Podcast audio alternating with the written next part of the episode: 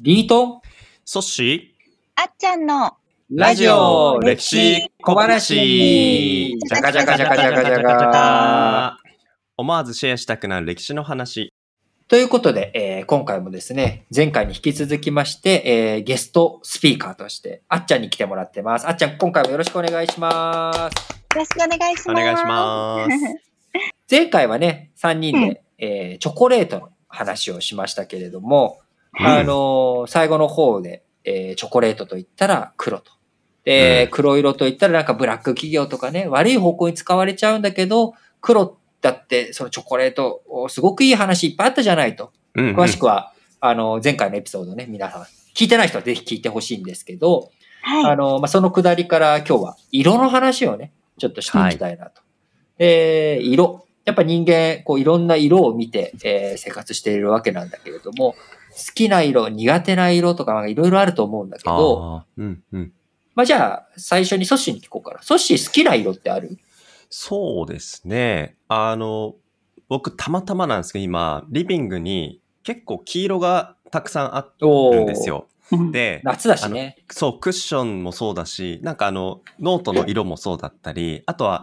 椅子のカバーの色も黄色だったりっていうので、で、色で言うと、あの、ひまわり。夏のひまわりの、あのう、んちょっと柔らかい感じの黄色。はいはいはい。うんちょっとスペインって感じね。あ、そうかもしれない。ちょっと明るい気持ちになるような。うんゴッホのひまわりとは違う感じね。あ、ちょっと違う、ちょっと違ちょう。ちょっとそれよりは明るい感じ。もうちょっと明るい感じ。ゴッホだとちょっと穏やかな感じだけど。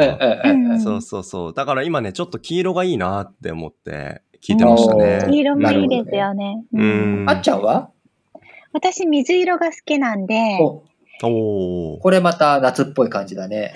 青より、よりも白よりの空うんの、うんうん。あの、青あい感じとか、雲が映えそうな青色。そうそうそうですはいはい透明な感じがあるよううんうんな、澄んだ感じ。海の色とか、うんそういうのが好きうんうんうんです。うんいいね。僕はね、どっちかっていうと赤色？赤色が結構好きで、ピンクとか赤とかね、あのー好きなんだけれども、ちょうど3人の好きな色を合わせると三原色揃っちゃうあわけですけれども、赤、うん、青、うん本当だ。いう感じだけど、まあ最初にじゃあ黄色の話すると、僕さっきさ、うん。ソッシーが、あの、椅子も黄色な、椅子のカバーも黄色なんですっていう時に僕ちょっとクスって笑ったじゃない、笑ってる笑ってた。うん、笑ってたんだけど、別にね、何、別にいいんだけどね。うん。全然いいんだけど、黄色ってうん。すごい特別な色なのよ、中国にとって。中国にとって。そう意。外。ほー中国の黄河ってあるじゃん。ありますね。うんうんうん。ね、僕らも春、春先とか、うんうんあの、うん。ね、高度おうーん。が降ってきたりとか、黄土がね、色い土っていう。そうそうそうそうそううんうん。降ってきたりする中、その、うん中国の皇帝、はい一番偉い人っていうのは、その黄河の治水をしっかりできる人っはていうこともあり、あの、うん。その黄色って色が、その竜の色なの、うん。その黄河っていう、あの、川の流れというものが、まあ千と千尋の、のね、うん。神隠しでも、うん。川こそが竜みたいな感じのモチーフがあったけれども、うん。古代中国では、その、黄色い竜。これがまあ一番、こう、天の象徴みたいな。皇帝の象徴みたいな。で、その中でも黄色というのは、皇帝しか着ちゃいけない特別なそうなんだ。色なんですよ。へあの、宋という時代。え。うん。唐の時代の後にちょっと混乱があって、宋の時代になるんだけど、この時の宋の時代が生まれてくるエピソードであるのが、はい。その、皇帝が当時まだあー若くて、で、そのお力のある将軍が、無理やり黄色い服を着せられてしまって、もう、それを着た以上は皇帝にならなきゃダメですよってみんなにせ部下に説得されて、皇帝に即位するっていうようなエピソードがあるんだけど、へそれぐらい黄色ってうん。特別な色だった。着ちゃいけない、使っちゃいけない色だった。ねなるほど。着ていい人がもう限られていると。限られてる。うんうんうんうん。で、ソッシーがそれを自分のね、椅子に黄色を使ってるっていうので、なんかちょっと面白いなって思そって。っか。じゃあ、僕は無意識に自分は皇帝だっていうふうに言ってたかもしれいない。やいやいやいや。まあ、無意識の時は知らなかったからね、そのエピソーうド。ーん。まかり間違えば、世が違えば、うん世世界が違えば、もう内首対象になるような、そういった話だ そうなんですね。そっえか。ー、まあ、時代が、そうですね、2021年で良かったなと思いよましたけど。ね。まあうん中国、うんうんあの、さっきスペインのひまわりみたいな話もしたけど、はいはいはい別に他の国だったらね、全然うん関係ないし。はい。うんそっか。まあでもそういう特別な色っていうなんか意味がね、帯びてくると、またちょっと、やっぱ黄色を選んでよかったなって思ってきま本当でしたね。すね。そう本当だ。で、あっちゃんの選んだ、ううんん。あっちゃんの選んだというか好きな色、うん、好きな。水色。これもね、特別な色なんですよ。おっえー、と。どこのだろこれはやっぱヨーロッパ社会、特にルネッサンスの木時代において、うん。水色っていうのは絵の具の中でも非常に高価なものだった。ほう。えー、あー。、作りにくかったんですか？そう。宝石を潰したりとかして生み出すしかなくて、なかなか青色っていうものを、こう、絵画に用いることができなかっそっか。た。だから、結構その偉い人の絵とかを見ると、そういう青色がふんだんに使われてたりとかするのね。うん、うんうんうん。それはまさにうん金に糸目はつけねえから、いい絵を描いてくれ。は高い絵を描いてくれっていう時ーに、青色がやっぱ選ばれる。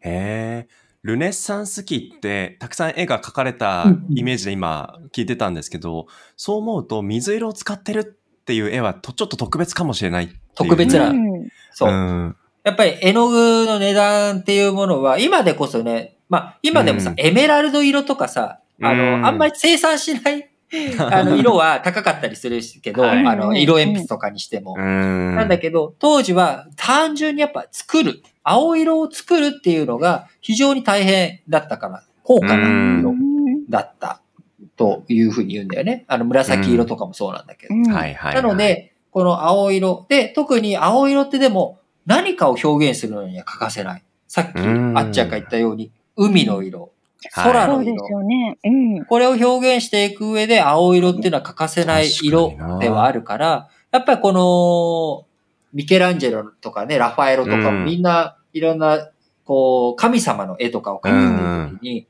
空に神様がいる。天上世界を描こうっていう時、やっぱ青色っていうのは非常に大切。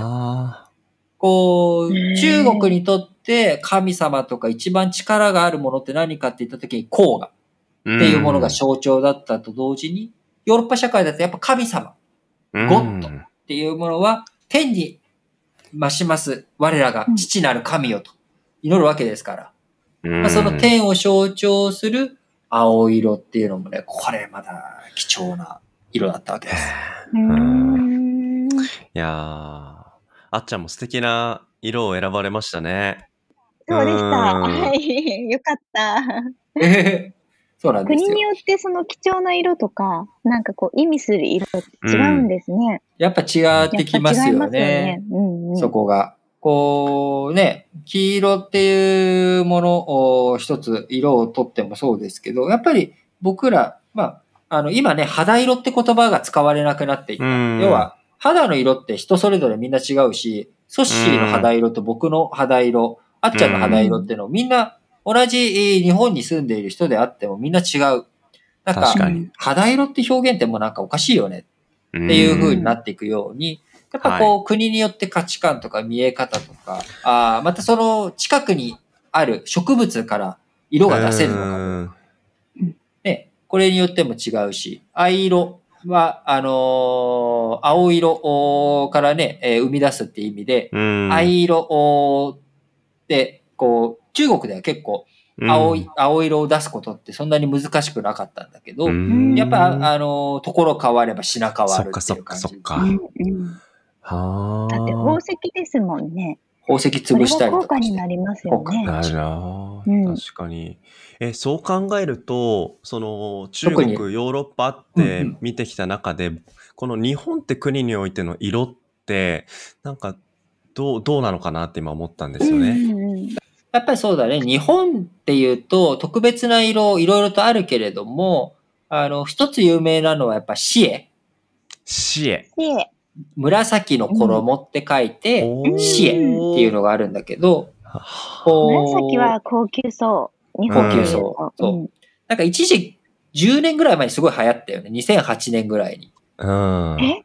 紫がですか？そう。あのね、なんか、あの、おおっさん含めてみんなね、紫すごい、あの、カジュアルフライデーとかに着てた。着てたの。だからちょっと、今は、うんそう、ちょっと古い感じ？なんかちょっと、うん。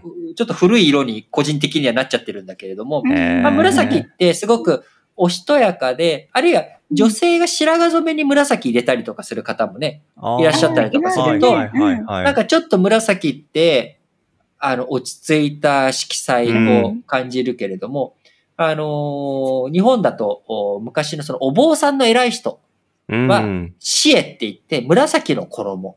これを着ることが特別に許可されたわけ。うん。えー、許可されないと着られなかったんですね。着れない。うんだから、ソッシーは許可なく黄色を、中国の許可なく黄色の椅子に座ってまあ、紫色のね服を着るみたいなことをしたら、これはもう大変なことになっちゃって、で、しかもえー自分の自画像は青色で描いてくれるみたいな。贅沢。この手になると一番贅沢なんだけど、うんその、日本ではその市営事件っていうのが起きてね、事件。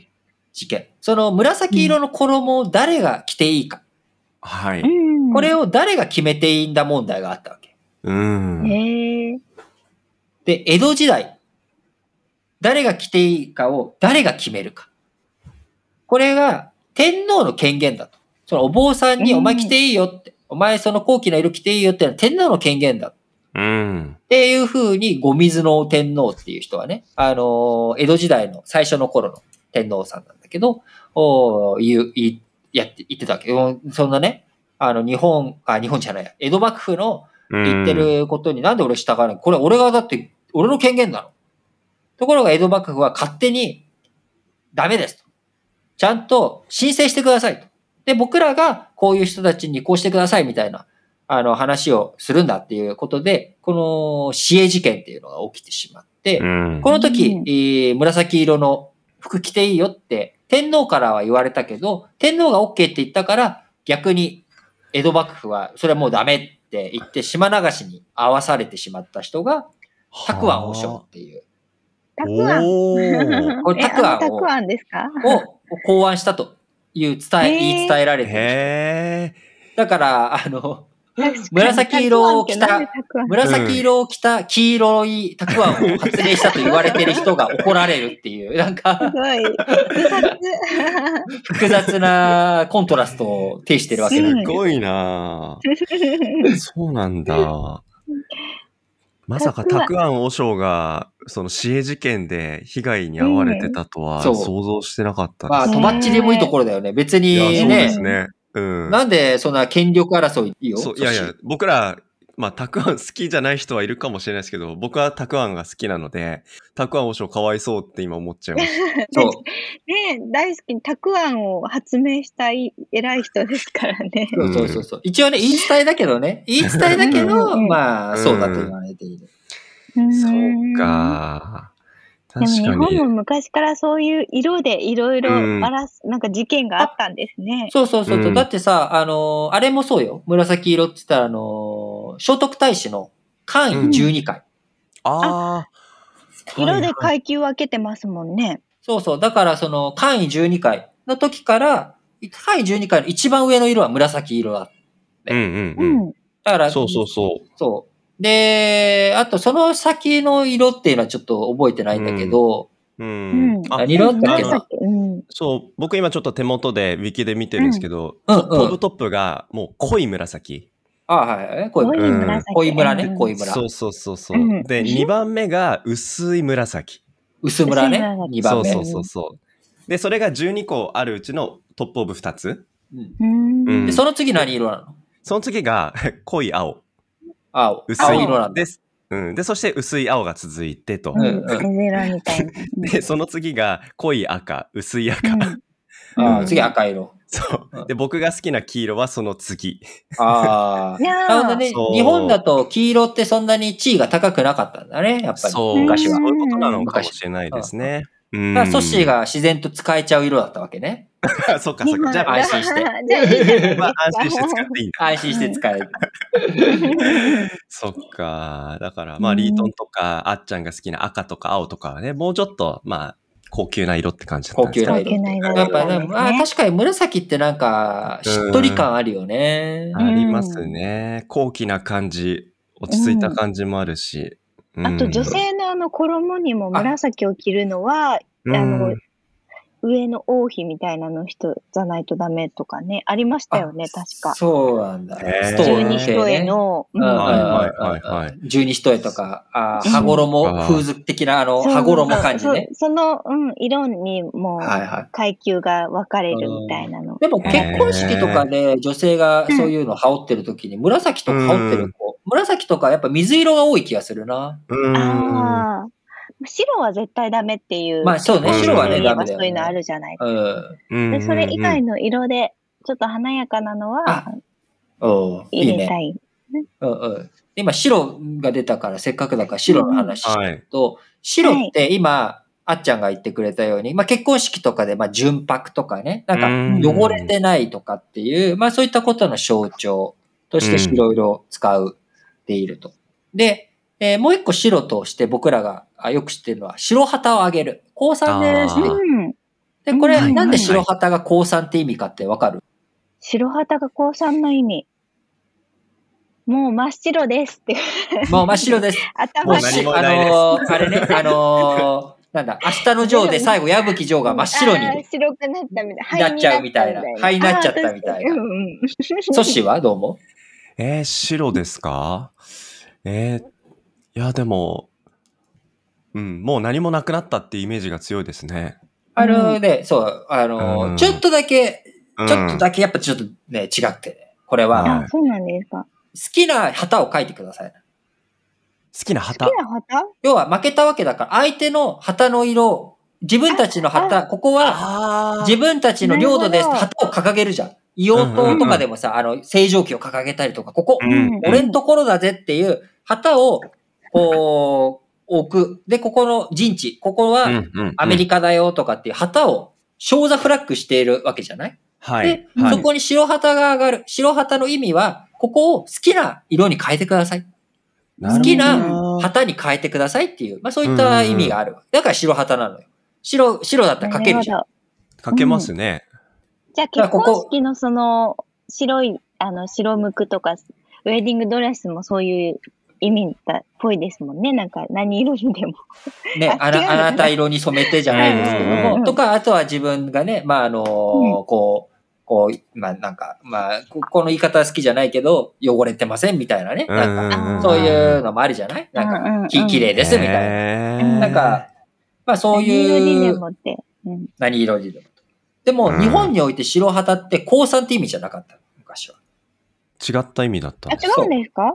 日本においては、源氏、源頼朝がうんうん白色で、平家がはい。赤色だったので、うんうん紅白歌合戦とかっていうのも、紅白戦今でもけども、ここから来てるわけ。平家と源氏の旗色確かに。別に白で降参ってわけじゃなかったんわけじゃい。ない。うん白組があるからさ、白組赤組が。うんへえ。で運動会とかでもね、白組、赤組。今でも。そうそう、運動会でも。ね、白組赤組だから。そうかで、ペリーさんがやってきて、いや、あの、ヨーロッパの、お今のトレンドというか、ヨーロッパのルールではこうだからっていう風になって、僕らは、その後に白旗をあげるっていうのが、うん降参っていう意味で使うようになってきた。だから。あの、もし僕らがタイムスリップして、江戸時代の日本に行って、白旗あげますと、将棋指してて、もう白旗だって言ったら、うんあ、の、意味みんなちんぷんかんぷんになっちゃう。周りは。ははうんはは。お前もうなんだ、勝った気でいいのかみたいなね。ちょっと話それますけど、日本の国旗って白と赤じゃないですか。うん。そう。この二つの色、そうそうう、ん簡単だし、でも赤なくなったら真っ白だなとかって今思って聞いてたんですけど、だから今は国旗、国旗を作るっていう意味で、真っ白な旗は多分、だからもう作れないんだよね。うん、そういうことでしょうね。